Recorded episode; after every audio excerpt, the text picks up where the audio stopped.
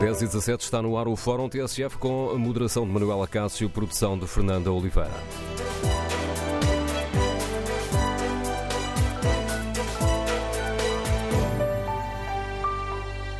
Bom dia. No Fórum TSF hoje queremos saber eh, se olha com preocupação para o prolongamento da luta nas escolas. Como é que será possível acabar com um braço de ferro entre governo e sindicatos? Sindicatos contam com o apoio dos professores na escola e nas ruas. Um braço de ferro que não dá sinais de abrandar. Queremos no Fórum TSF ouvir a sua opinião. O Ministério da Educação deve aceitar as principais exigências dos professores para acabar com este conflito? e essas exigências passam, por exemplo, pela recuperação do tempo de serviço que foi congelado, 6 anos, 6 meses, 23 dias, e pelo fim das cotas eh, para o acesso ao topo de carreira. Queremos ouvir a sua opinião. Número de telefone do Fórum 808-202-173. No Fórum TSF, queremos ainda ouvir a sua opinião sobre a forma como o Governo está a gerir este processo. O Ministério da Educação fez bem em pedir serviços mínimos eh, para as greves da FENPROF, marcadas eh, para 2 e 3 de março? ou considera que estamos perante um pedido ilegal e indigno da democracia, como acusou ontem o líder da FENPROF? Esta hum, decisão do Ministério poderá radicalizar posições? Queremos, no Fórum TSF, ouvir a sua opinião. Também saber se terá chegado a hora de António Costa assumir a liderança deste processo negocial para se tentar ultrapassar o impasse. Número de telefone para participar no debate: 808-202-173. 808-202-173. 173. Pode também, como sempre, participar do debate online escrevendo a sua opinião no Facebook da TSF ou em tsf.pt. Nosso ouvinte Avelino de Rezende participa no debate online e considera que os sindicatos, sobretudo o STOP, estão a levar o ensino para terrenos muito perigosos que lutem para melhorar as suas condições profissionais, correto. Agora, fazerem chantagem ao país para obterem benefícios pecuniários, que sabem que não é possível, fazendo-o à custa dos alunos e dos pais, não, escreve Avelino Rezende. Queremos, no Fórum TSF, ouvir a sua opinião. Iniciamos este debate com a análise política do Paulo Aldeia, que é o comentador de política nacional da TSF. Bom dia, Paulo. Que desafios é que hum, esta luta prolongada está a colocar ao Governo? Eh, eh, bom dia, Manuela Cássio, bom dia aos ouvintes do Fórum da TSF. Eh, o, o, grande desafio, julgo, que é pela, pela, capacidade de mobilização, pela determinação que os professores têm mostrado nesta luta, não apenas no tempo que já leva à greve, mas sobretudo nas manifestações que foram realizadas em Lisboa e por todo o país, mas em Lisboa com com uma dimensão muito significativa várias vezes, não foi apenas uma vez, e portanto isso eh, tem bastante significado, e a consequência maior é que esta luta dos professores possa alastrar para outras classes profissionais, eh, que obviamente também têm eh, razões de queixa da vida, também perderam poder de compra, também têm tempo congelado, isto olhando para classes profissionais que pertencem à administração pública, tempo congelado para as carreiras, Portanto, quanto mais tempo passa e se a luta dos professores mantiver força, eh, eh, maior será, obviamente, a capacidade de influenciar eh, outras lutas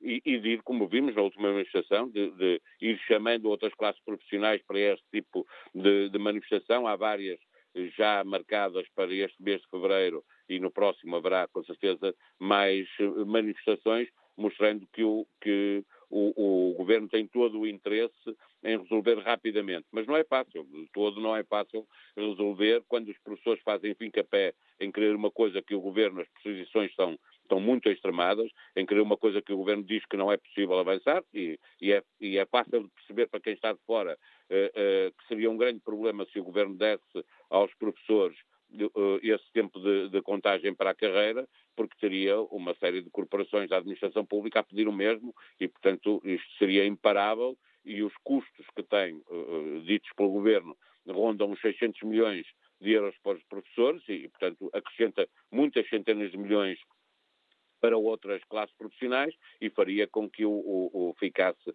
impossível de aguentar para um orçamento de Estado que está obrigado a ter eh, contas certas, não é apenas porque o PS roubou a bandeira ao PSD das contas certas, é porque quer a Comissão Europeia, quer o Banco Central Europeu, para poder ajudar Portugal a controlar o serviço de dívida, exigem que o país tenha contas certas e, portanto, não vai mesmo ser muito fácil eh, eh, desatar este nó.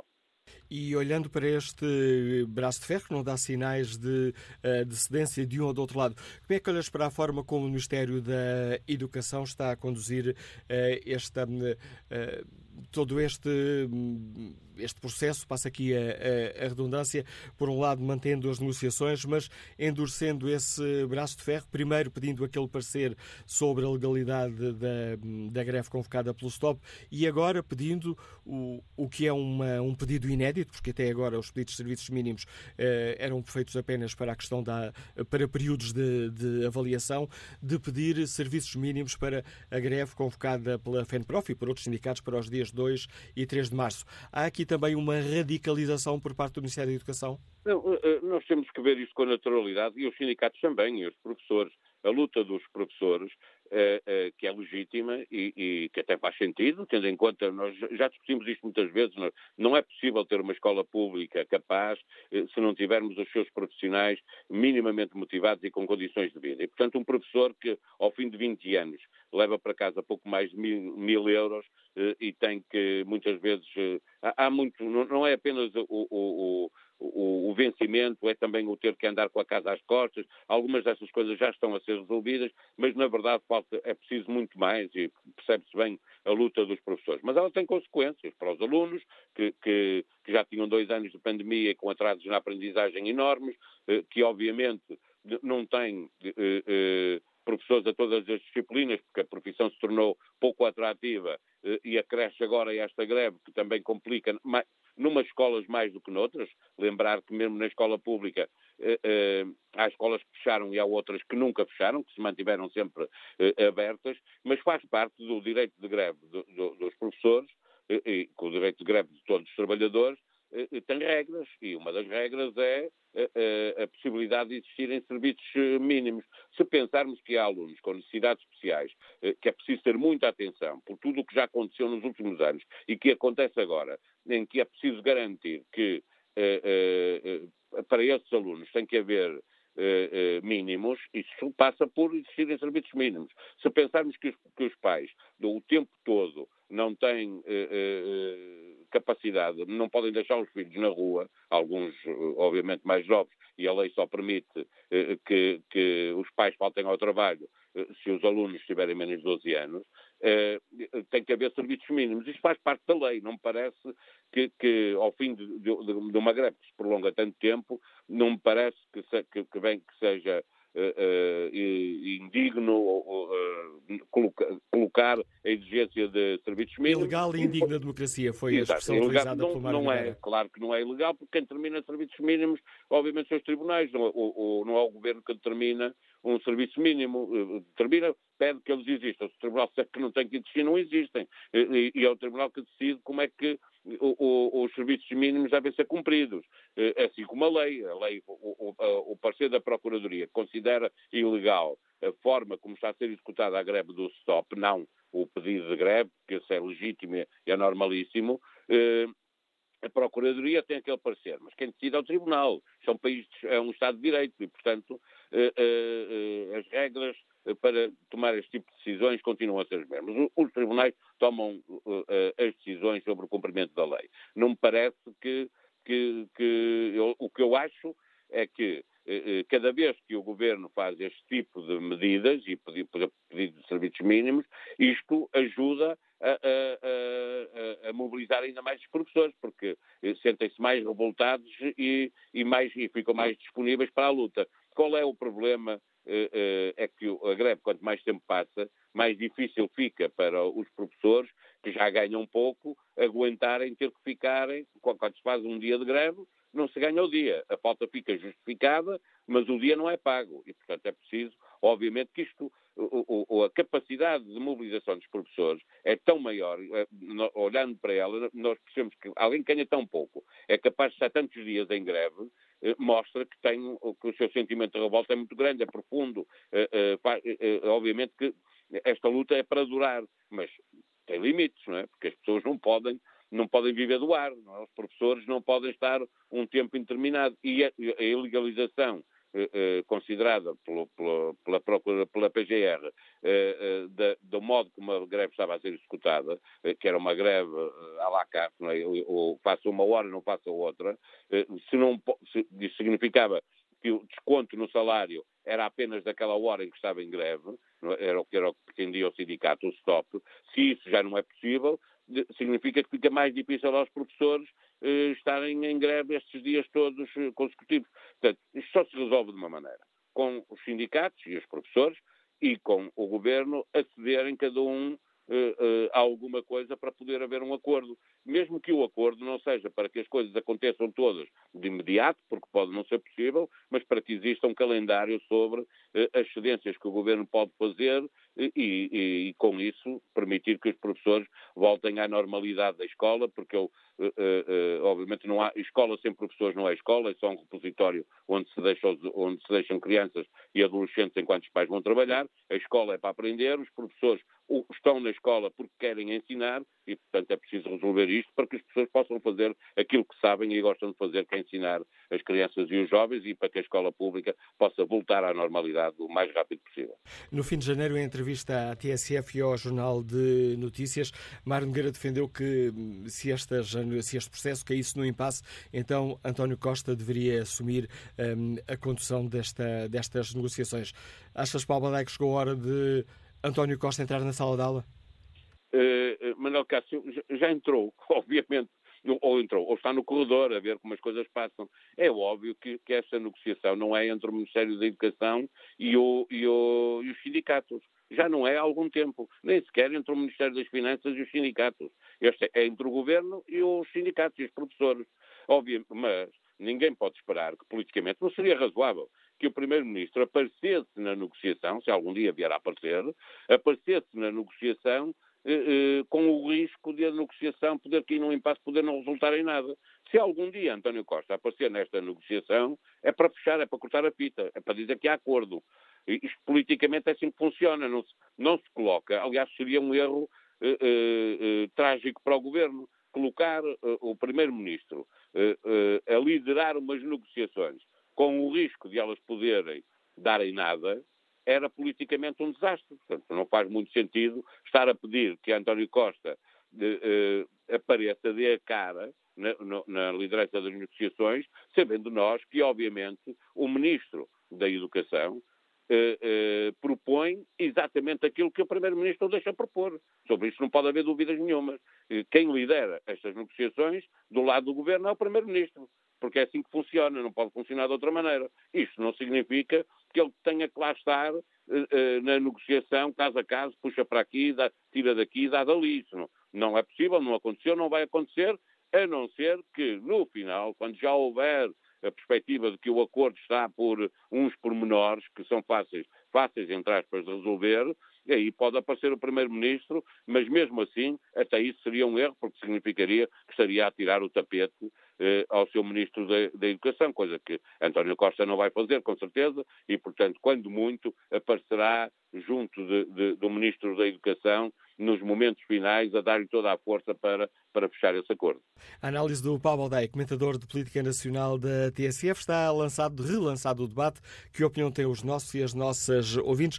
Olham ou não com preocupação para este prolongamento da luta nas escolas com um braço de ferro entre o governo e os sindicatos, que contam com o apoio dos eh, professores, que estão mobilizados tanto na escola como nas ações eh, de rua? Como é que será possível eh, terminar com este braço de ferro que não dá sinais de abrandar? O Ministério da Educação deveria aceitar as principais exigências dos eh, professores? Como é que olham para a atitude do Ministério da Educação que pediu uh, serviços mínimos para as greves uh, que estão convocadas pela FENPROF e por outros sindicatos para 2 e 3 de março? Concorda com esta decisão do, do Governo? Consideram que é um pedido indigno da democracia, como acusou ontem Mário Nogueira? E este pedido pode ou não incendiar ainda mais os ânimos e radicalizar posições? Queremos ouvir a sua opinião no Fórum TSF. O número de telefone que lhe permite participar é o 808-202-173. 808-202-173. Bom dia, professora Helena Dionísio. Liga-nos de Coimbra. Qual é a sua opinião?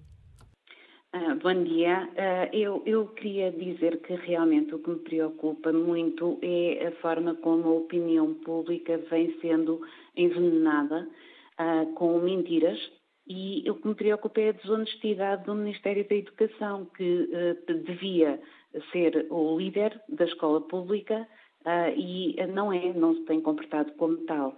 E eu daria alguns exemplos para concretizar. Eh, em primeiro lugar, eh, o governo finge que está a fazer cedências, quando na realidade ele está apenas a finalmente pôr em prática exigências da Europa, da, da Comissão Europeia, que ainda estavam por cumprir, nomeadamente em relação aos contratados.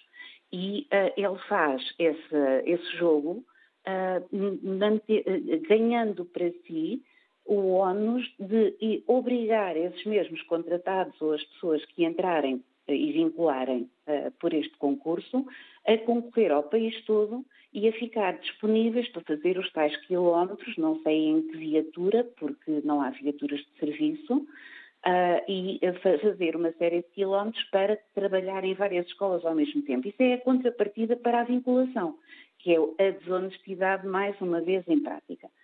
Por outro lado, emanadados e preocupação que são falsos sobre as aprendizagens, como se os professores estivessem despreocupados durante a greve. Não. Os professores estão a gerir a greve de forma a não prejudicar os seus alunos. Posso dizer que os professores que dão uh, aulas ao ensino secundário não estão a fazer greve, têm um programa para cumprir há exames no final do ano e eles eram incapazes de pôr em causa os seus alunos ou o sucesso dos seus alunos mesmo os outros professores vão dando aulas e fazem greves pontualmente, de forma a que não deixem atrasar uh, os, o cumprimento dos programas e aquilo que é o acompanhamento uh, dos alunos e a sua ligação à disciplina e à escola. Por outro lado, o Governo constituiu um colégio arbitral com representantes de trabalhadores que foi cirurgicamente escolhido. Isto já foi dito, não é repetido na comunicação social, mas curiosamente, ninguém estava disponível e foram passando pelo suplente e pelo suplente até chegarem ao representante da FNE, eh, curiosamente com ligações ao PS. Depois determinaram serviços mínimos com argumentos que são ilegais, porque já foram descritas com muito rigor. E por um tribunal quais são as situações em que pode haver serviços mínimos? E é exclusivamente durante os exames nacionais apenas porque eles têm de ocorrer no país todo mesma, no mesmo dia e à mesma hora.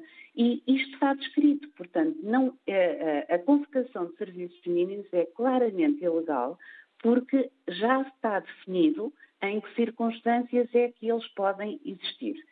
Foram considerados ilegais os serviços mínimos convocados aqui há uns anos atrás, exatamente por este motivo, não houve repercussões para quem os tinha decretado e o ministro que está a contar agora é que vai fazer com que sejam cumpridos estes serviços mínimos, mas no final não lhe vai acontecer nada quando finalmente foram, forem decretados ilegais.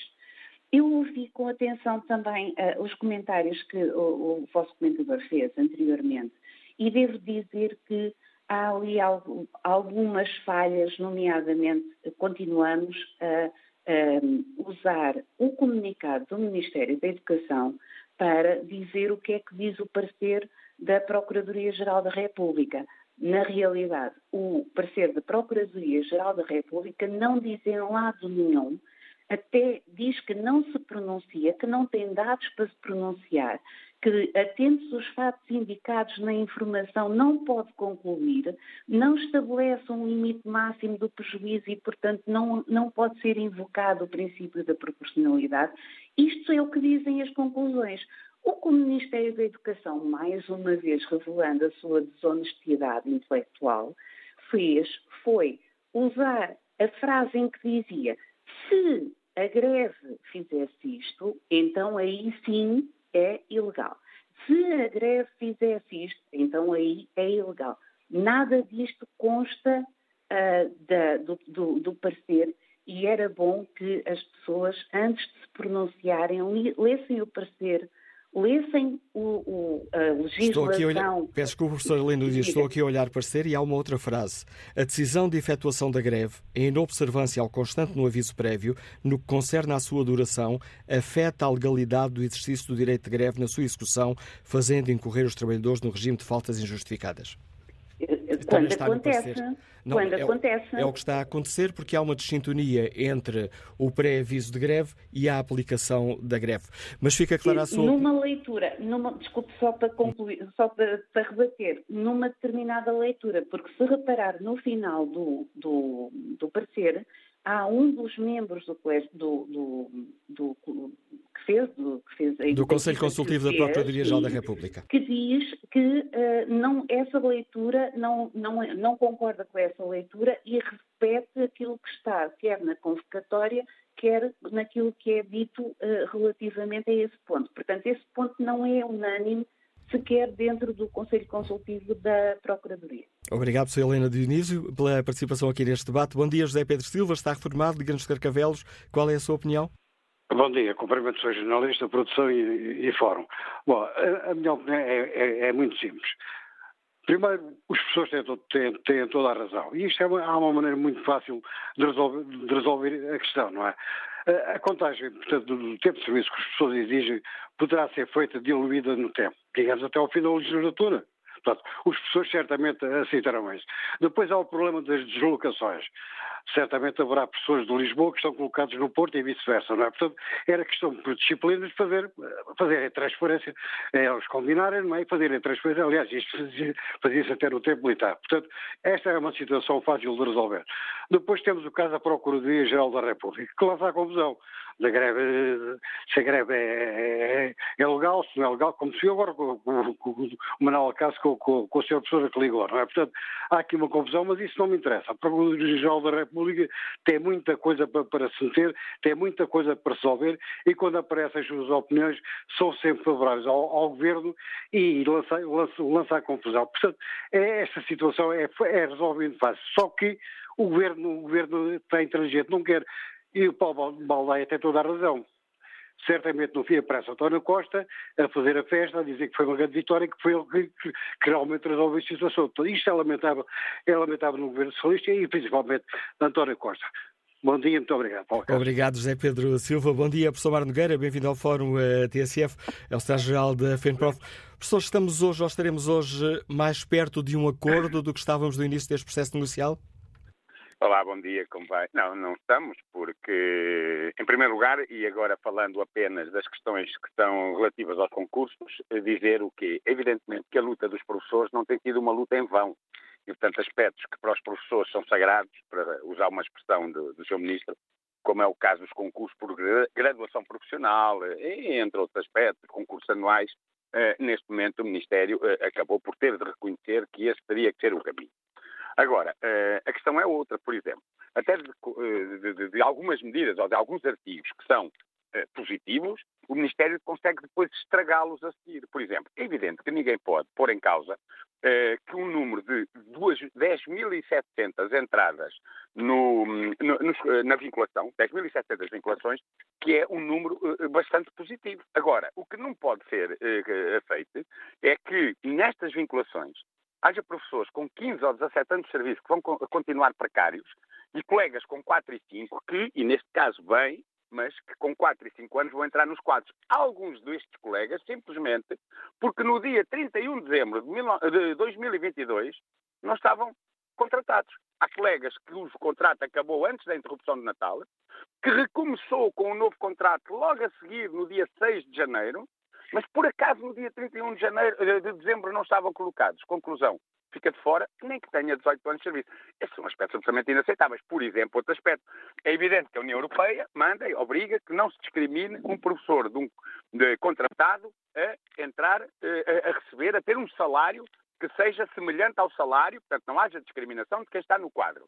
Mas o Ministério dizer, sim senhor, mas se quer esse prémio tem que concorrer a 10 quadros de zona pedagógica, convenhamos, ou dizer que um professor que vai vincular, que vai entrar num quadro, a sua estabilidade acontece com a obrigação de, no ano seguinte a essa entrada, concorrer ao país todo, Portanto, um concurso nacional, convenhamos que não estamos propriamente a falar de estabilidade, já para não dizer, relativamente aos professores dos quadros, que continuarão a, estar, a ter de estar disponíveis para serem colocados dentro de escolas dos novos QZPs, algumas bem distantes, e falamos de pessoas que já são efetivos nas escolas, a ter de dar aulas em mais que uma escola, e agora repare, colocado por quem? O Ministério sabia da contestação ao Conselho Local de Diretores. O que é que o Ministério fez? Mudou o nome. Quer dizer, não substituiu eh, a forma de eventualmente fazer essa distribuição ou ter esse papel por qualquer, eh, por exemplo, por um concurso de graduação profissional. Não. Mudou o nome e agora não se chama Conselho Local de Diretores, mas é precisamente a mesma coisa, com a mesma eh, composição, com as mesmas competências. Isso relativamente aos concursos, eu diria, portanto, estamos muito longe, vamos ver. Nós ontem, para além da reunião que já está prevista para sexta-feira, como é evidente, tivemos de exigir uma nova reunião que irá também ter lugar, além da sexta-feira, no dia 23, porque também não faz sentido nenhum que o Ministério da Educação estivesse cinco meses, cinco meses para elaborar uma proposta e depois a enviasse aos sindicatos a menos de 24 horas da reunião, ou seja, a reunião na quarta às três, recebemos-la na terça às cinco, e a achar que nós tínhamos que ter a capacidade de fazer uma apreciação, uma apreciação jurídica, uma apreciação do ponto de vista sindical, e mais até, quando nós já tínhamos há mais de um mês, desde janeiro, sim, há um mês e tal, solicitado um conjunto de informações que a lei eh, confere esse direito aos sindicatos para podermos elaborar os parceiros e termos posições para que, eh, eh, recebermos essa, essa informação, para podermos também ter em conta os, até os custos, até os custos das medidas que estão previstas e o Ministério foi como se não tivesse recebido absolutamente pedido nenhum. E para... em relação aos concursos, mas depois e... temos a outra parte. É essa a questão que eu gostava, para além dessa, de, dos pontos que o professor já, já salientou, sim, sim. e aqui num processo negocial em que, numa negociação, deve haver cedência das duas partes, o que é essencial, o que seria essencial para a FENPROF uh, desbloquear o processo? Que pontos são inegociáveis? Uh, eu tenho dito, há linhas vermelhas, como por exemplo, há linhas vermelhas, como por exemplo as ultrapassagens, até porque isto até do ponto de vista legal e até constitucional é, é muito duvidoso.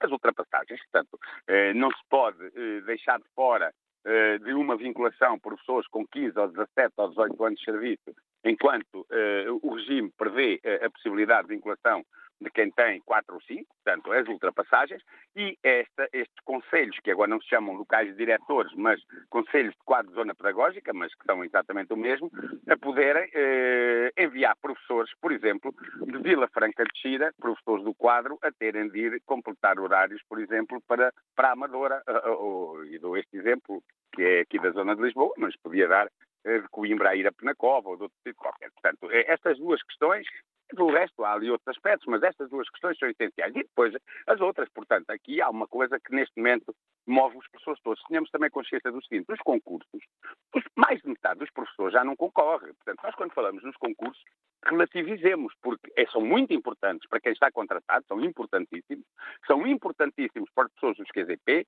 e para alguns colegas dos quadros escola e agrupamento que estão longe ainda da sua área de residência. Mas eu diria que se calhar 60% dos professores já não concorrem, mas estão na luta. Porquê? Porque são professores que estão ali com 30 anos de serviço, a maior parte, eventualmente, já em escolas eh, efetivos onde, onde até não, não, não querem de lá sair, ou apenas para pequenas aproximações, e são colegas que sabem que não vão chegar ao topo da sua carreira, que não vão poder, alguns deles, uh, uh, tão, tão cedo, progredir porque estão à espera de uma vaga que não existe. E porquê?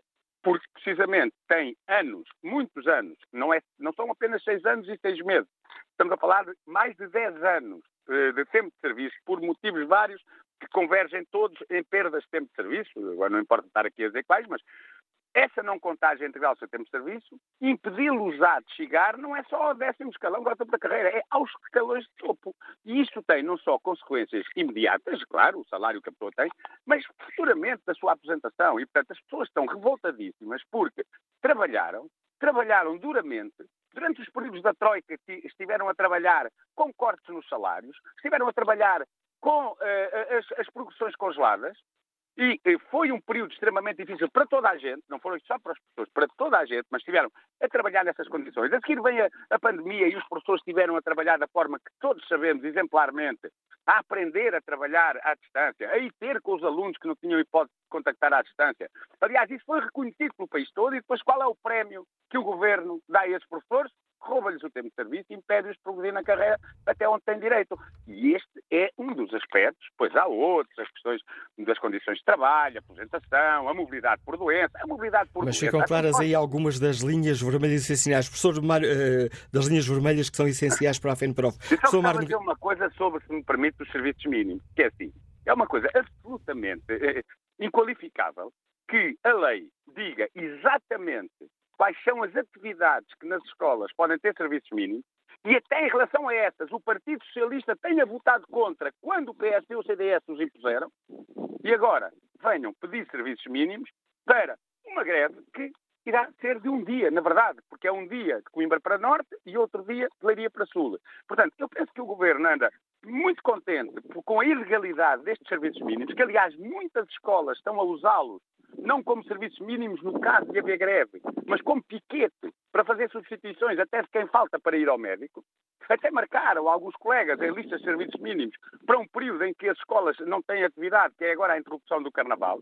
Há diretores que andam contentíssimos com estas listas de serviços mínimos e, portanto, isto é completamente ilegal e eu espero que o Colégio Arbitral, que eh, amanhã vamos reunir à tarde com eh, esse colégio, que tenha o bom senso de não, uh, não o decretar, até porque foi a FENPROF que em 2018 recorreu aos tribunais por causa dos serviços mínimos na altura, e na altura eram sobre os exames, foram decretados, no Tribunal da Relação de Lisboa deu-nos razão, o Governo recorre duas vezes ao Supremo Tribunal de Justiça, perde das duas vezes e foram considerados ilegais das duas vezes, mas agora insiste. Porquê? Porque eles sabem que se nós formos para o Tribunal a seguir, já passou. E como já passou, já não tem efeito. E já não tem efeito e ninguém, não acontece nada a ninguém. Professor Mar Nogueira, e chegou a hora de António Costa assumir a liderança do processo? Uh, eu penso que António Costa não tem estado distraído. Eu penso que António Costa tem estado a acompanhar. Mas estou a fazer-lhe a pergunta porque no, no, final de janeiro, na entrevista à TSF e ao JN, o professor disse, estou, estou aqui a citar, não, perante um impasse, o senhor Primeiro-Ministro tem que dar a cara e assumir um papel qualquer, nomeadamente negociador. Chegou esse momento, professor Mário Nogueira? Eu penso que sim, que o António Costa já deveria ter dito qualquer coisa e não pode apenas esperar, como fez em 2018, depois em 3 de maio de 2019, só dar a cara para dizer se resolverem os problemas dos professores eu demito-me. Se for só nesse momento, vem tarde. E então até é melhor que se demita logo em vez de vir com essa conversa. Agora, se calhar, o Primeiro-Ministro tinha a obrigação, neste momento, de já poder pegar nesse processo e tentar encontrar aqui um entendimento. Porque se for só para vir dizer o problema está para ser resolvido, então eu demito, então nem vale a pena ameaçar. É logo sair, porque então não está cá a fazer nada. Agora, eu acho que neste momento ainda é o tempo de, nós estamos aqui, estamos a negociar, estamos disponíveis para a negociação, se calhar do seu Primeiro-Ministro pegar as rédeas uh, desta cavalgada que está a ser realmente uh, muito complicada. Obrigado, Sr. Mário Nogueira. Fica aqui relançado o desafio da FENPROF. É a altura de o Primeiro-Ministro dar a cara. Bom dia, Aníbal Luís. Está reformado, Liga-nos do Seixal. Qual é a sua opinião? Bom dia, bom dia ao Fórum. Ora bem, oh, oh Manela Cássio, o, o, o António Costa está no governo desde 2015. Está quase há sete anos. Ele não resolve o problema dos professores porque, porque não quer. Este senhor que acabou de falar também já vai sendo tempo de ele fazer as malas à prova. Precisa de gente nova. Onde é que esse senhor andou quando, quando a, a Geringonça andava, estava, estava no governo. Onde é que ele andou? Caladinho, pôs a viola no saco e foi-se embora. Voltando ao presente, epá, eu não sei se seria possível, poderá ser uma ideia estúpida, não sei. Os professores têm seis anos e não sei quantos dias, portanto, que foram cortados. Eu cá pergunto, se o governo pagasse, enfim, não mexesse no ordenado, mas pagasse esse tempo da reforma, é a proposta que nos deixa o Aníbal eh, Luís neste Fórum TSF, onde olhamos este braço de fé que não dá sinais de abrandar. Bom dia, professor Felinto Lima. Como é que a Associação Nacional de Dirigentes de Agrupamentos e Escolas Públicas olha para este momento que vive nas escolas com preocupação? Disse bem, Manuel Cássio, muito bom dia ao Fórum, a todos. É um braço de ferro intenso imenso desde pelo menos o dia 9 de, de dezembro. E, e o pior disto tudo é que não se vê, não se vislumbra Portanto, uma solução para o problema, uma luz ao fundo do túnel. Aliás, o que parece é que o túnel, que é o problema, cada vez é maior. E isto, de facto, é, é, é bastante preocupante. Eh, percebe-se que a guerra é uma guerra total. O nome é este, não há outro nome. É uma guerra total entre o Ministério da Educação, entre o Governo e, e os sindicatos. Não há cedências de, de, de parte a parte e, eh, e, portanto, não há perspectivas de, de solução. E, e o professor Filipe Lima, este, utilizando essa sua imagem da guerra total, este novo, este sucessivo pedido de, de serviços mínimos e este novo uh, pedido para que sejam uh, aplicados serviços mínimos nas greves de 2 e 3 de março, podem cavar ainda mais fundo as trincheiras em que as duas partes se encontram? Pode complicar ainda mais o estabelecimento de pontos? Os serviços mínimos é uma arma que o Ministério da Educação está a usar Desta vez, por, por, já é a terceira vez que, está a fazer. As greves, as concentrações, as manifestações, etc., são armas que, de facto, o, o, os sindicatos estão a, a, usar. E, de facto, se há guerra, se estamos a ver guerra, não pode haver sequer, eh, portanto, eh, conciliação. Aliás, num clima de guerra, a reunião de ontem e a reunião da manhã entre o Ministério da Educação e, e, os sindicatos deve ser, de facto, um, reuniões de cortar à faca, como nós todos dizemos. Portanto, não há solução à vista, não há perspectivas. Os sindicatos estão muito preocupados com os, com os concursos, aliás, viu-se aqui agora o líder da FEMPROF a falar sobre os concursos, mas os professores estão muito para além dos concursos.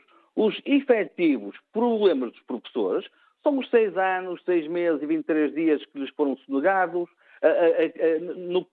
na Madeira não foi assim, como sabemos, houve um, houve um planeamento e os professores estão a recuperar esse tempo de, de, serviço, portanto, que lhes foi sonegado, são, ao contrário do continente, em que isso nem sequer é, se discute, é, é, o acesso ao quinto e ao sétimo escalões, que de facto há uma barreira artificial que não deixa os professores progredirem, é o excesso de trabalho burocrático, ou seja, há aqui uma série de questões que essas é que eu gostaria que os sindicatos lutassem uh, com, o, com, o, Governo, com o Ministério da, da, da, Educação, numa negociação que nós pensamos que não pode haver extremismos, extremismos não pode haver fundamentalismos, e, e, mas também não pode haver temas tabu. Não me parece bem o Governo dizer que não aceita discutir os problemas que o atrás disso. Tem que discutir, tem que planear, tem que programar, de facto, a efetivação para a resolução destes problemas, para que a estabilidade e, e, e a paz regresse urgentemente, regressem urgentemente à escola pública que todos dizem prezar, mas neste momento todos estão a tratar muito mal a escola pública do meu país. Uma possível entrada de António, Costas nas negociações, de António Costa nestas negociações poderia ser positiva, professor Flint Lima? Nós, numa primeira fase, achámos que devia ser o Ministro das Finanças, que na altura se pôs de lado. Eu acho que alguém, pelo menos alguém do gabinete de António Costa, deveria estar obrigatoriamente presente nestas negociações. Não estou a dizer que o Ministro da Educação não, não tem capacidade negocial, não, há, não é nada disso, mas chegamos a um patamar de, de, de, de, resolução de um problema que se arrasta há mais de dois meses. Bom, problemas têm anos, têm muitos anos estes problemas, mas de facto não havendo perspectiva de solução, eu penso que o Primeiro-Ministro António Costa, alguém do seu gabinete, deverá, estar obrigatoriamente presente nestas, nestas reuniões e era um sinal, era um sinal muito positivo para o interior das escolas, no sentido de nós percebemos que, de facto, eh, o Governo e os sindicatos estão interessados em resolver no mais curto espaço de tempo possível, portanto, esta, esta situação, este clima de guerra total que neste momento estamos a viver no nosso país. Obrigado por nos ajudar nesta reflexão, professor Flint Lima, o Presidente da Associação Nacional de Dirigentes de Agrupamentos e Escolas Públicas e que, na minha opinião, tem os nossos e as nossas ouvintes. António Costa deveria assumir a liderança deste processo negocial para tentar ultrapassar este impasse, um braço de ferro, um braço de ferro que eh, está a agravar-se e que não parece ter um fim à vista.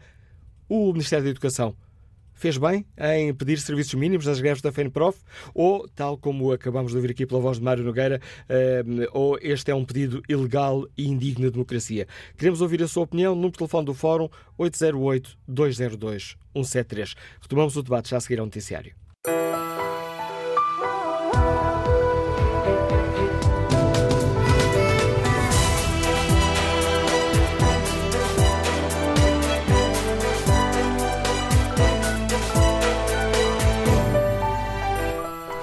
Passam 12 minutos das 11 nesta manhã de quinta-feira com a segunda parte do Fórum TSF, edição de Manuela Cássio, produção de Fernando Oliveira.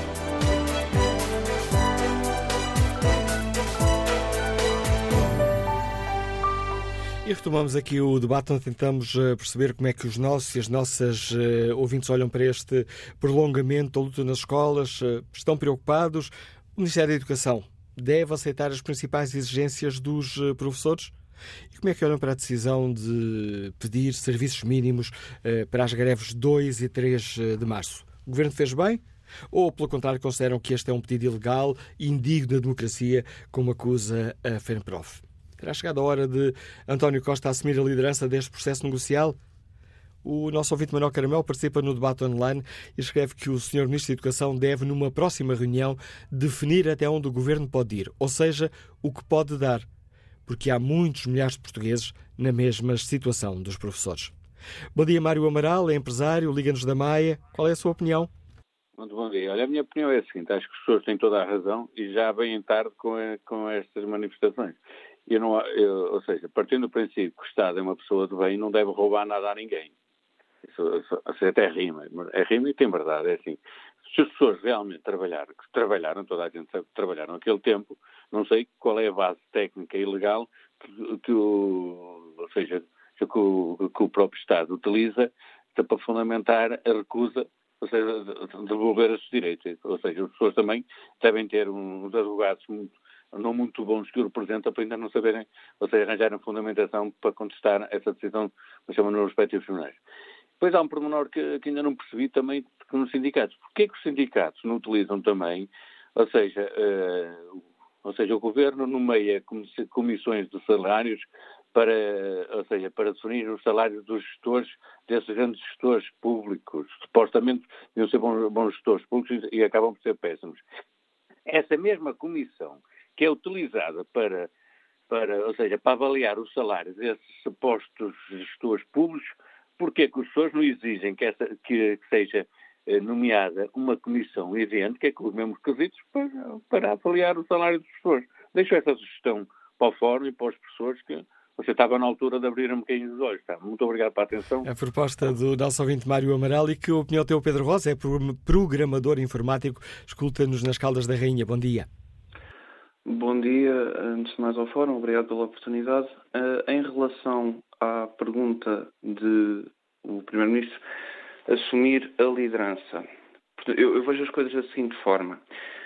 O, o nosso Primeiro-Ministro, sendo o chefe uh, máximo do nosso Executivo, a meu ver, deve agir como um gestor uh, máximo de qualquer órgão numa mediação de conflitos. Deve intervir, sim chegando ao ponto em que não há possibilidade de negociar com os órgãos a que está delegada a respectiva competência. Não me parece que já tenhamos escutado todas as opções. Portanto, acho que sim, o governo deve assumir neste momento responsabilidades. Sim, não é de agora que os professores têm uh, este tipo de, de, problemas. Aliás, lembrar, só não há parte, os professores, uh, ainda que sejam eh, responsáveis por formar as próximas gerações, são uh, pessoas, eh, trabalhadores como, como muitos outros de muitas outras áreas neste, neste país. Os professores aguentam também muito no dia a dia nesta, nesta parte do ter que formar essas ditas gerações e, sobretudo, o multiculturalismo vem acrescentar cada vez mais areia na engrenagem, dificultando assim cada vez mais o processo, levando à exaustão que uh, os ditos professores estão neste momento a manifestar.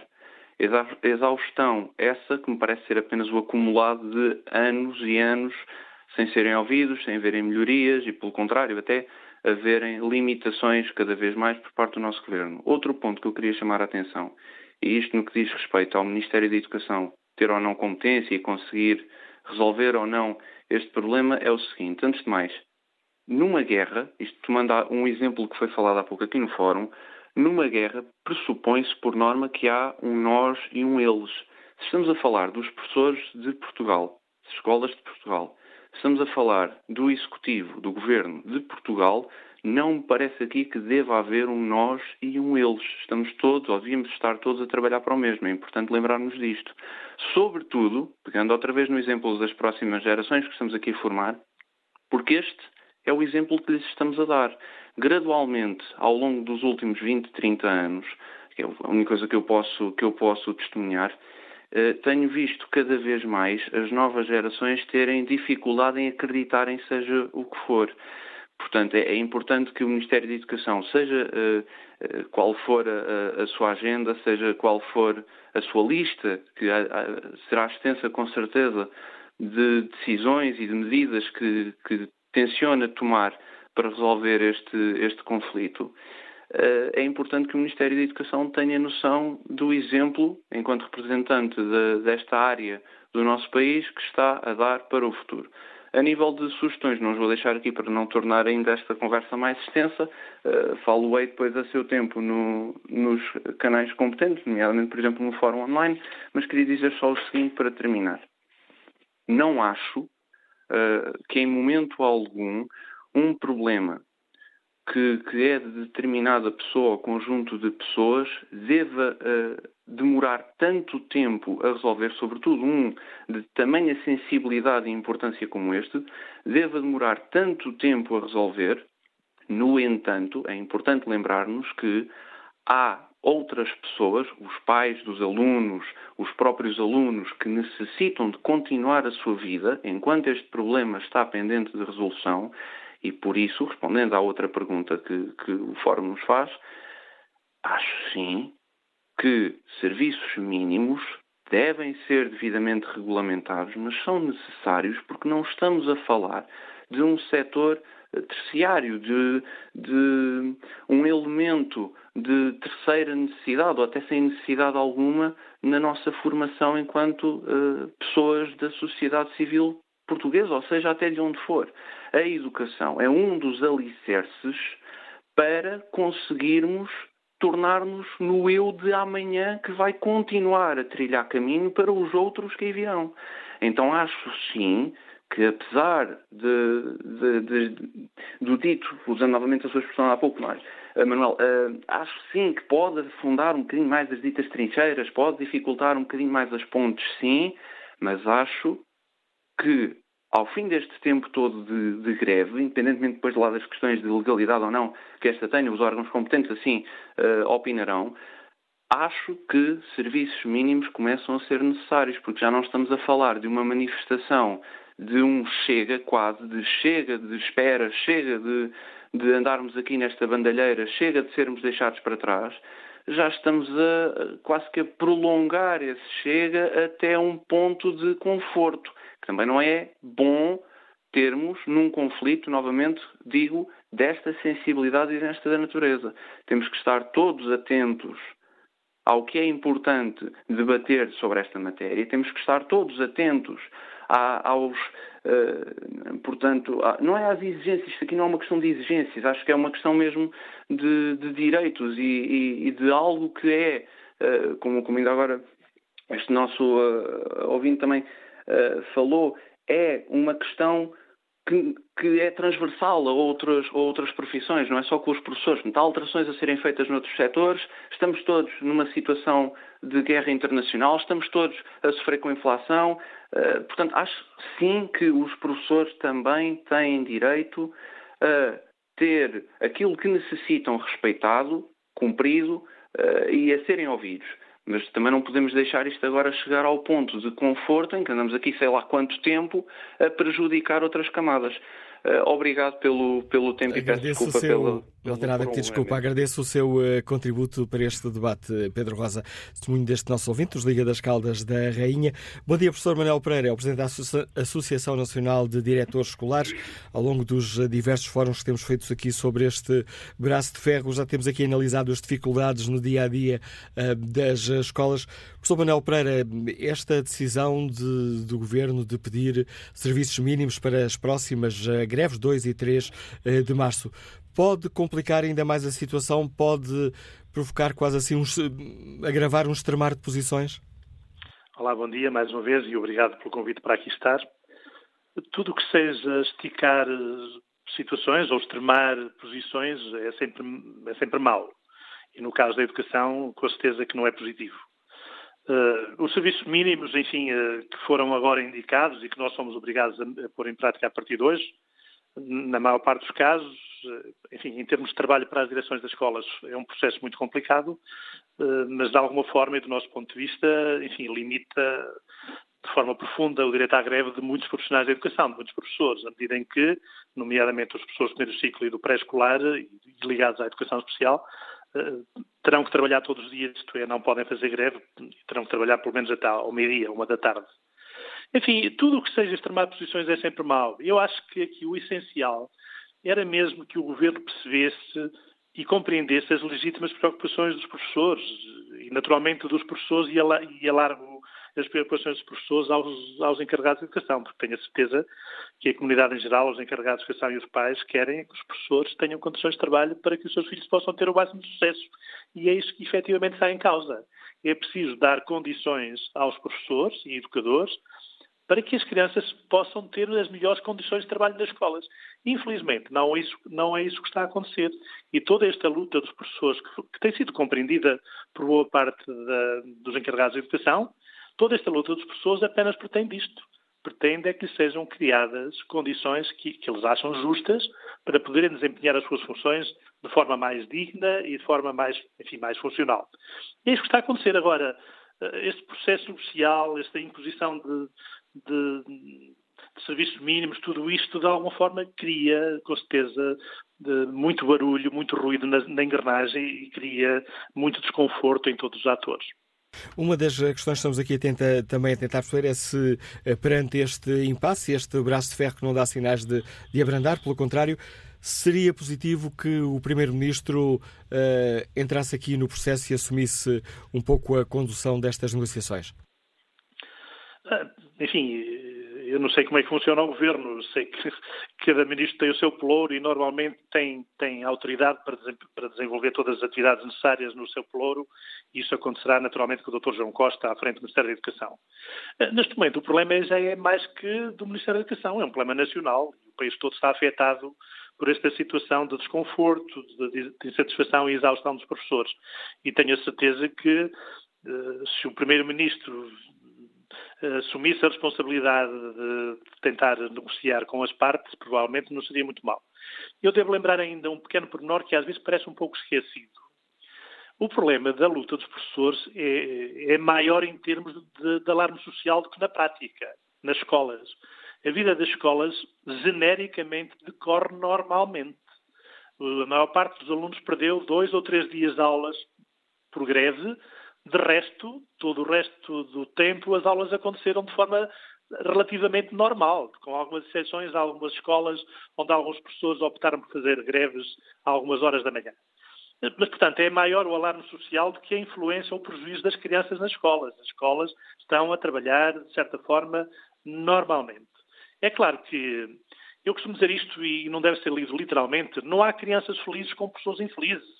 E os pais entendem isto. É preciso criar condições para que as pessoas tenham melhores condições, deixe-me usar a expressão outra vez, para poder, eh, enfim, garantir que os alunos tenham sucesso. E o alarme social posto neste momento, enfim, na praça pública, é, assusta, mas é preciso que toda a gente saiba que a escola não parou, que não esteve 60 dias parada, que os alunos não tiveram 60 dias sem aulas. Nada disso. As aulas estão a acontecer normalmente a verdade é que precisamos de pessoas mais motivados e mais confortáveis com essa situação. E, infelizmente, isto não está a acontecer e era importante que o Governo encontrasse uma solução para isto. É possível, e temos ouvido algumas vezes alguns ministros, nomeadamente o Ministro das Finanças, dizer que qualquer solução relativamente àquilo que as pessoas pedem é muito cara. Eu queria referir que qualquer solução que pareça cara hoje é seguramente barata no futuro. E é nisso que valia a pena o Governo pensar. Quando se gasta dinheiro na educação, não se gasta efetivamente. Investe-se. E o futuro, o país só é rico se for educado. Uh, a maior parte dos países que realmente é rico não são aqueles que têm petróleo. São aqueles que têm uma educação de, quali de qualidade superior. E é nisto que vale a pena investir. Agora, não esperemos nunca que o país tenha uma educação de qualidade superior com profissionais mal pagos, mal amados, maltratados, insatisfeitos, exaustos, cansados, enfim. Isso é que é preciso ter em conta e é preciso que o Governo perceba com alguma urgência. Obrigado, professor eh, Manuel Pereira, pela participação aqui neste debate, pelo contributo que nos deixa ao presidente da Associação Nacional de Diretores eh, Escolares.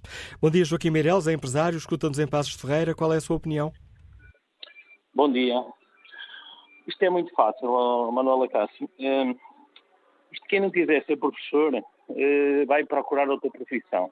Os professores já são muito bem pagos, olhando ao salário mínimo nacional que nós pagamos a todos os trabalhadores. Já uma diferenciação muito positiva. E agora o que é que, o que, é, o que, é que eu espero? Eu espero da classe de jornalistas e do, do Presidente da República que faça cumprir a lei. Se as greves foram ilegais, é muito fácil. Os trabalhadores, neste caso os professores, correram no risco de, do seu contrato de trabalho ir ao ar. Muito fácil. A partir deste momento, se a lei, se o que foi dito, eu já ouvi na TSF, um professor de Direito do Trabalho, os, os professores que incorreram nesse, nesse, nesse risco, é muito fácil. Os professores, a, a partir deste momento, estão todos em pé de igualdade. Todos podem concorrer. O governo diz que vai ser a 60 km. Estão todos a 60 km. Estão todos em pé de igualdade. E o que eu espero da classe jornalista desse país é que faça, que o Sr. Presidente da República, que faça cumprir a lei. Que eu, enquanto cidadão, sempre cumpro, pago os meus impostos, as pessoas não foram trabalhar, correram o seu risco, estão, têm o direito de o fazer. A greve é um direito, mas infringiram a lei. A lei é para se cumprir, eu vivo num Estado de Direito. Espero que o Presidente da República faça cumprir a lei. Mesmo ele sendo professor, e olhe para o resto dos trabalhadores. Os professores já ganham mais 500 euros de qualquer cidadão nacional. É muito dinheiro. É muito dinheiro. O país não suporta pagar tanto essa gente. E mais, os professores não podem ser todos professores titulares. Não podem. Têm as determinidades, recebem as determinidades, como qualquer outro trabalhador. Uma empresa não pode ter só encarregados, também tem que ter massa bruta para trabalhar. E isso tem que acontecer. Acontece no Exército, o Exército acontece em todo lado, não pode ter só comandantes, também tem que ter militares. E isso é que o Governo tem que dizer aos professores. Meus amigos, um professor não pode ir para a reforma com 2.200 euros de reforma. Isso é injusto. Isso oh. é injusto. Obrigado, Joaquim Meireles. Deixe-me só salientar que o especialista em Direito de Trabalho que o Joaquim Meireles está, estava a citar uh, tinha um se antes de chegarmos a essa parte de os professores poderem ser penalizados. É que o parecer da Procuradoria-Geral da República é isso mesmo, é um parecer para que a greve seja declarada ilegal, isso teria que ser decidido por um tribunal. E que o que nos disse nesse especialista em Direito de Trabalho que o Joaquim Mirão estava a referir é se um tribunal declarar que a greve é ilegal, então aí poderiam então ser aplicadas algumas sanções. Não neste caso, estamos apenas perante um parecer, que é isso, um parecer.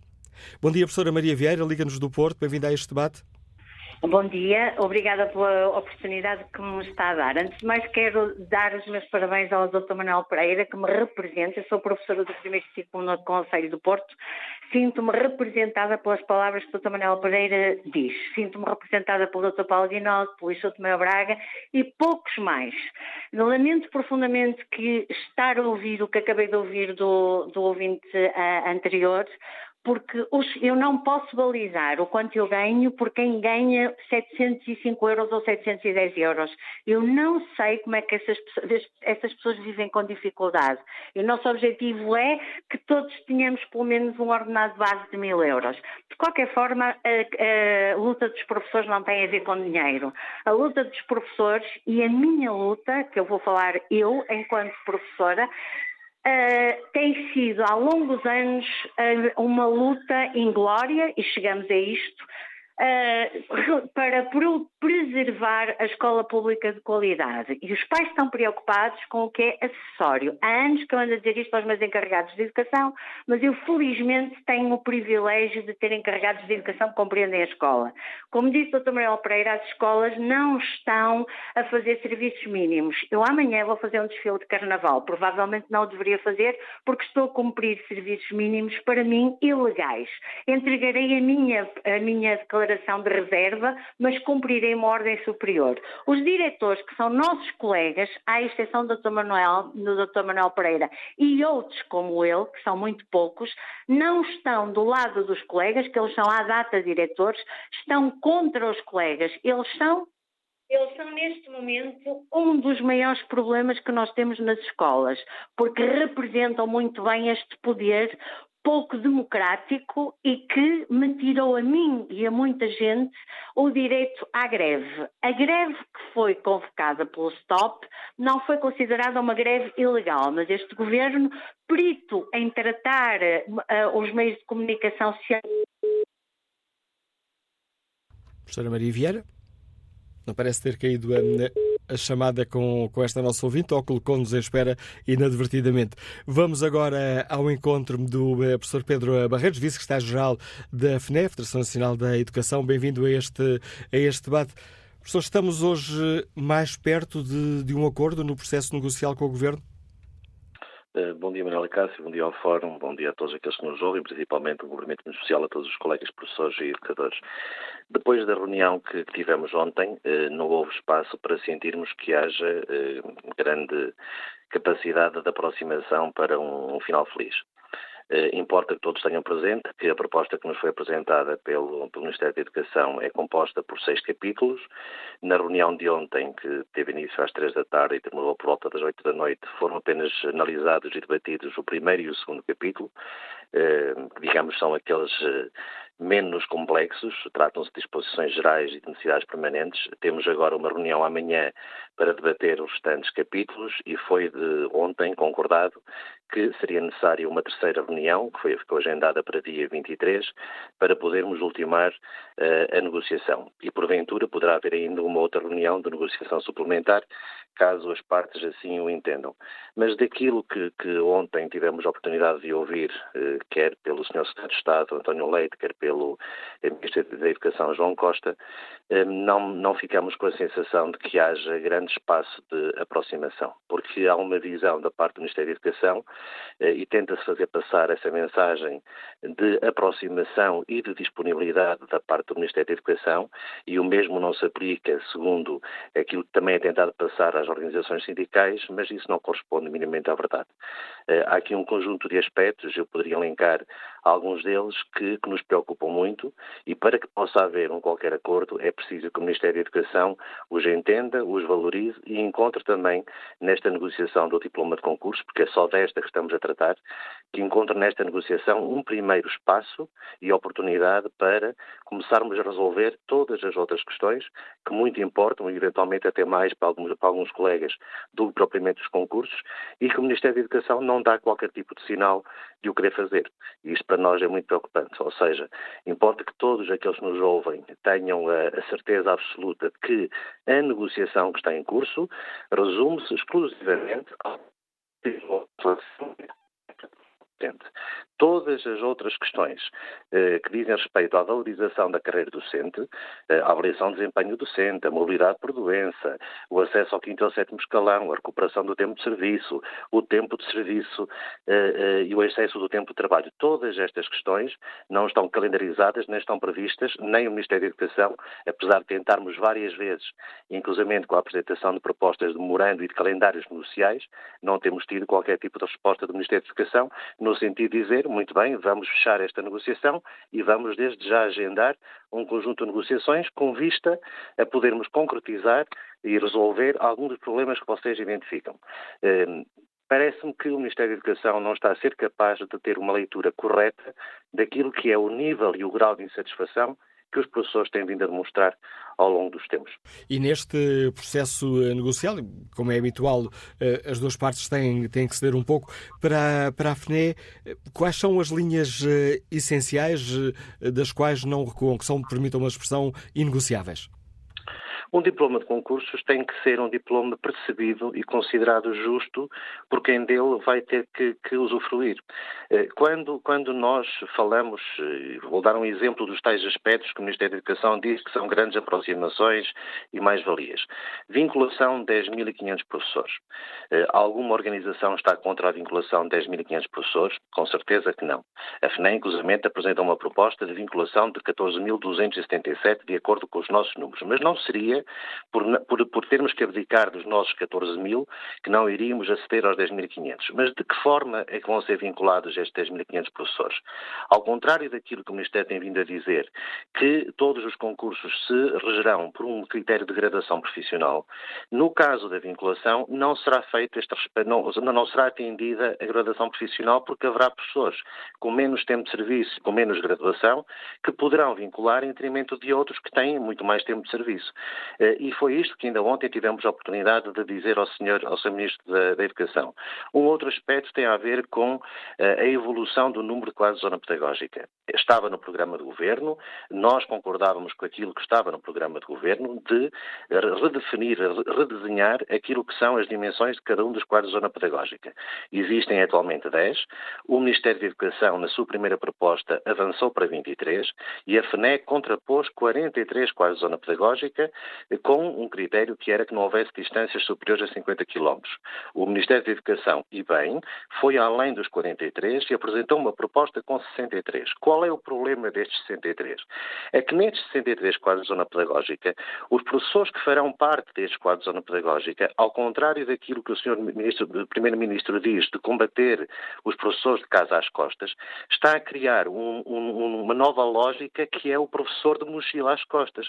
Porque o professor eh, que neste momento passe a pertencer a um QZP Posso dar um, um, um, exemplo. O QZP, ao futuro QZP 701, que é composto por Amadora, Cascais, Lisboa, Louros, Odivelas, Oeiras, Sintra e Vila Franca de Xira, pode ter que, no limite, dar aulas numa escola de manhã, na Amadora, e dar aulas à tarde em Vila Franca de Xira. Ou à segunda, quarta e sexta estar em Cascais e à terça e quinta estar em Odivelas ou, ou em Oeiras. Porque um professor do quadro de escola e agrupamento passa, de acordo com estas regras, desde que não tenha as oito horas letivas, a ter que, eh, no mínimo, trabalhar mais do que, do, do que uma escola, pelo menos duas. E com a sua concordância até poderão ser mais.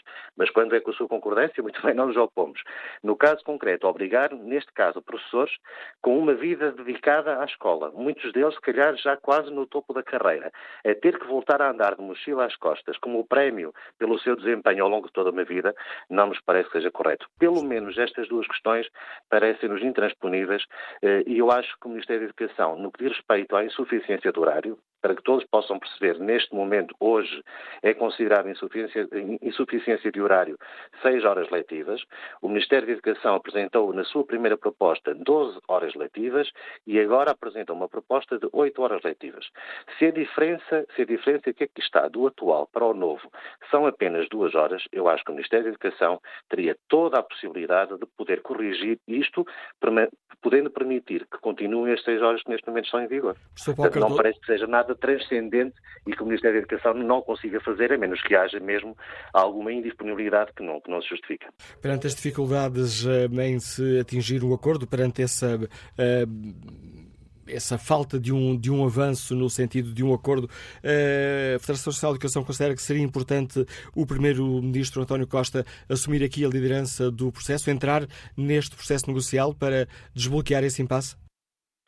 Sim, nós temos ouvido, nós, nós já estivemos em reuniões só com o Secretário de eh, Estado António Leite e ele disse-nos que, enquanto Secretário de Estado, representava o Governo. Já estivemos em reuniões com a presença e, e é verdade que o professor João, o Dr. João Costa, Ministro da Educação, tem estado em praticamente todas as reuniões, com exceção da, da penúltima, eh, e representa o Governo. Ou seja, nós temos que aceitar que quer o Secretário de Estado, quer o Ministro da Educação, estão em representação do Governo e, portanto, não será a presença do, do, do Primeiro-Ministro que desbloqueará ou não uma outra situação, até porque eles podem, perfeitamente, ainda havendo agora o Conselho de Ministros, será o Governo no seu todo que decidirá aquilo que pretende fazer. Agora, se o Sr. Primeiro-Ministro, dependendo da sua vontade e da avaliação que fizer, eh, entender que é útil para o encontro de qualquer solução a sua presença, será muito bem-vindo. Obrigado, eh, Paulo, obrigado Pedro eh, Barreiros, Vice-Secretário-Geral da Federação Nacional da Educação. Ehm, obrigado pela sua participação aqui neste debate que hoje eh, fazemos. Espreito aqui o debate online. Filipe Carvalho escreve no que se refere à última proposta do Ministério da Educação relativamente aos concursos de professores, não há nada salvo uma exceção, se for aprovada relativamente à contagem de tempo de serviço dos educadores de infância prestado nas creches, não há nada que torne mais atrativa a profissão, nada que seja mais vantajoso para os professores, sejam quadro de escola, quadro de zona pedagógica ou contratados. Agrava a situação para todos, seja para os que pretendem mobilidade, seja para os que procuram vincular. E acrescenta esta nossa ouvinte: se o objetivo era atrair jovens para a profissão e manter os que ainda estão na profissão com 30 e 40 anos e já com mais de 10 ou 15 anos de serviço como contratados, então esta proposta só vem fazer com que cada vez mais estes professores prefiram mudar de emprego do que continuar precários ou obrigados a trabalhar onde o Ministério da Educação quer, sem ajudas de custo ou medidas que compensem essa deslocalização. Ou o Ministério da Educação não está de boa fé, conclui Filipe Carvalho, ou a equipa ministerial não percebe nada disto. Quanto às aprendizagens dos alunos, bem, se formos honestos, o problema começou bem antes das greves. Eu diria até antes da pandemia, com as mudanças introduzidas já por este uh, executivo. Bom dia, Nuno Duarte, engenheiro, Liga-nos do Porto. Qual é a sua opinião? Olá, bom dia a todos. Olha, eu tenho dois filhos na escola. Um, e este tema é um tema que eu gostaria de acrescentar antes de começar por aí, que é Portanto, esta ideia de ilegal, a greve, uma greve nunca é ilegal, ok? E isto é mais uma forma deste sistema difundir aquilo que é a ideia e a intenção das pessoas, e nomeadamente da classe, portanto, da classe dos professores. Portanto, nesta parte, eu creio que é um bocado isso. Noutra parte é o seguinte, eu acho muito bem as pessoas, e eu também na minha atividade profissional, eh, também o faço, que é lutar pelos meus direitos, mas ter consciência também daquilo que são os meus deveres. Uh, e acho portanto, e considero que atualmente uh, os professores uh, deveriam também ter alguns deveres naquilo que era, naquilo que deveria de ser uma modernização em termos de ensino. E já há alguns anos que nós vemos os professores, uh, portanto, levantarem a voz, portanto, para que possa haver melhoria em termos de direitos, mas, portanto, mas pouca intervenção naquilo que devia de ser a melhoria do, do nosso sistema de ensino. Um, isto para dizer que uh, os dois filhos que eu tenho na escola, uh, portanto, estão num, num primeiro ciclo e, um, e, vejo, portanto, que métodos de ensino são completamente ultrapassáveis. Uh, vejo que os professores, provavelmente afundados em processos e na gestão dos seus processos, muitas vezes perdem a capacidade de, portanto, de melhorar a sua atividade diária. Um, isto para dizer que, ok, muito bem na luta dos seus direitos, mas uh, também creio que existe aqui, portanto, uma palavra a, a falar de, sobre deveres, a importância dos deveres de, da classe, da classe dos professores. Pronto, e esta será a minha, a minha intervenção. Obrigado, Engenheiro Duarte. Que opinião tem o professor João Rodrigues, que nos escuta na Feira da Foz? Bom dia. Bom dia a todo o auditório do Fórum.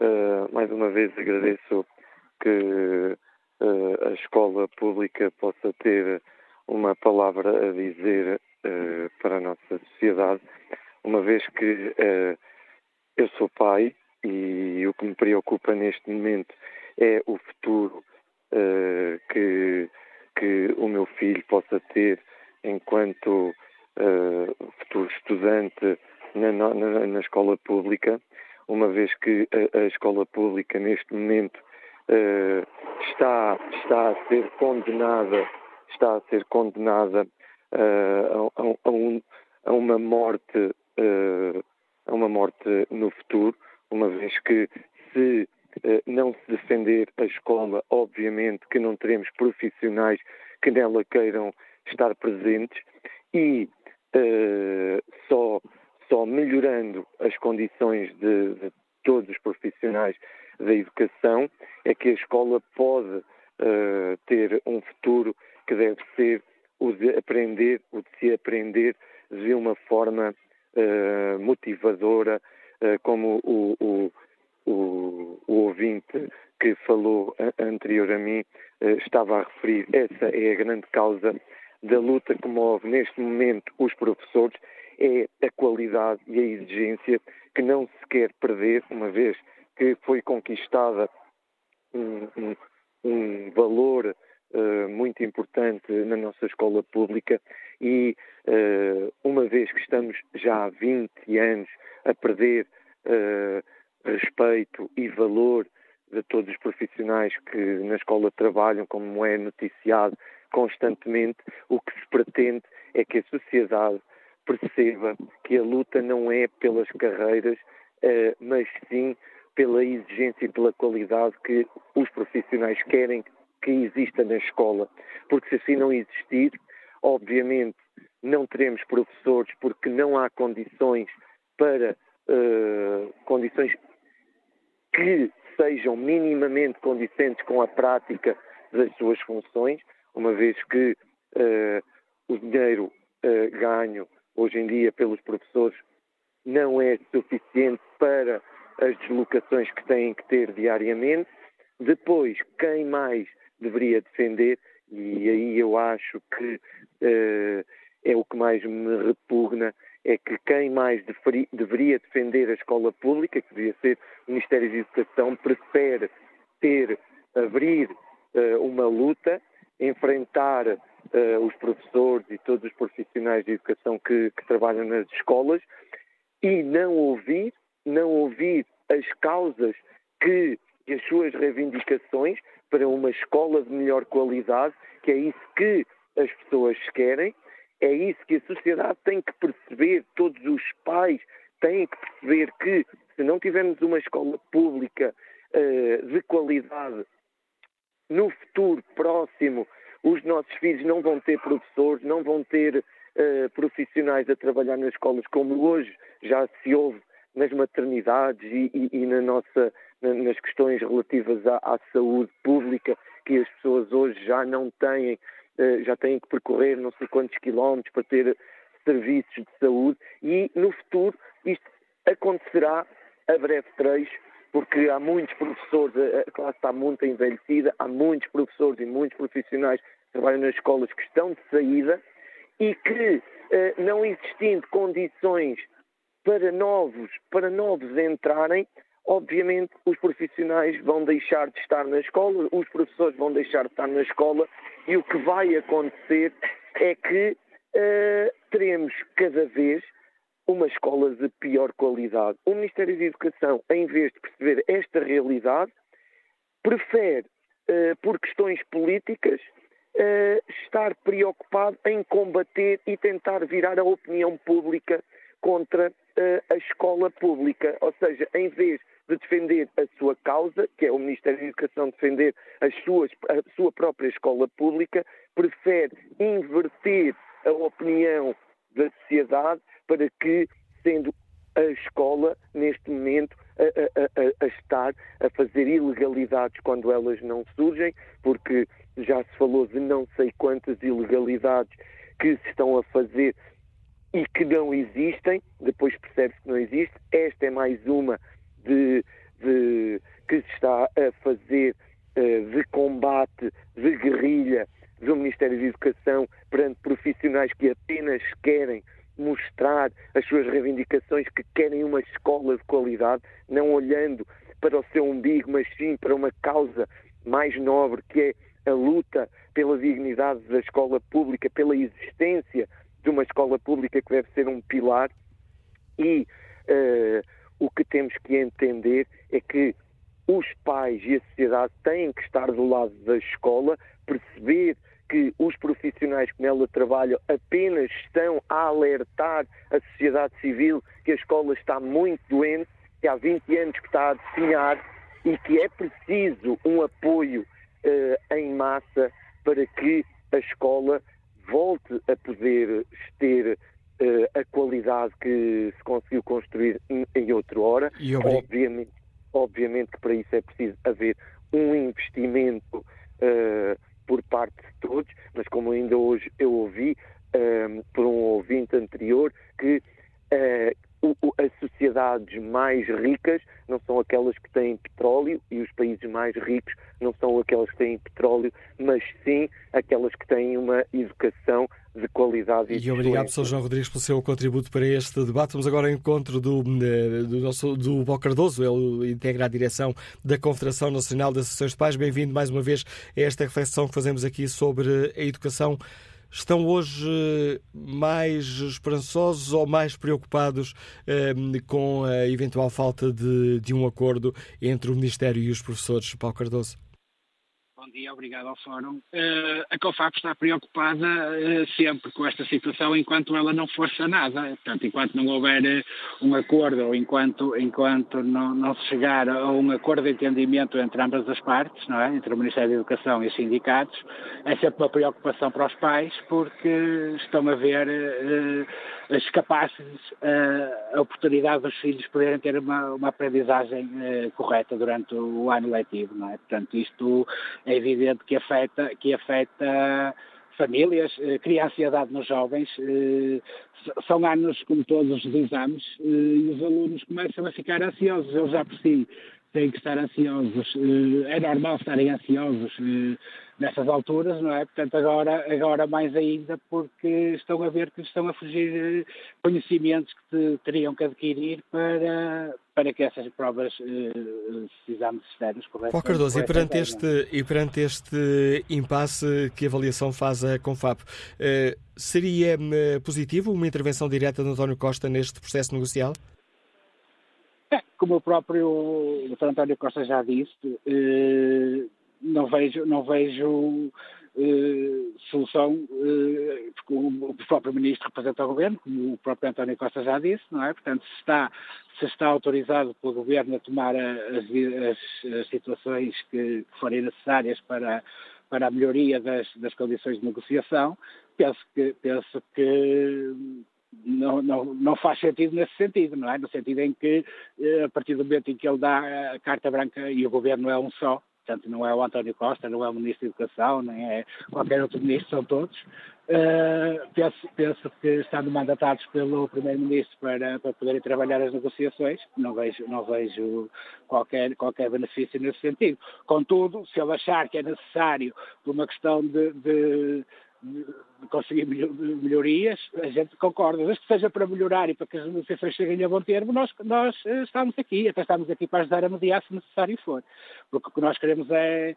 Queremos pessoas felizes também, mas também queremos as crianças felizes e com aulas e, e, e que a educação siga o seu, o seu caminho normal, não é? Obrigado, Paulo Cardoso, da direção da Confederação Nacional das Associações eh, de Pais. Um contributo a encerrar este debate que hoje fazemos. Importa explicar aos nossos, aos nossos que, obviamente, tentámos ouvir mas sem sucesso. O professor André Pestana, o presidente do sindicato, o STOP, Sindicato de Todos os Profissionais de Educação, convidámos também o Ministério da Educação a participar neste debate, mas em dia de Conselho de Ministros, o Ministério não teve disponibilidade para participar neste fórum.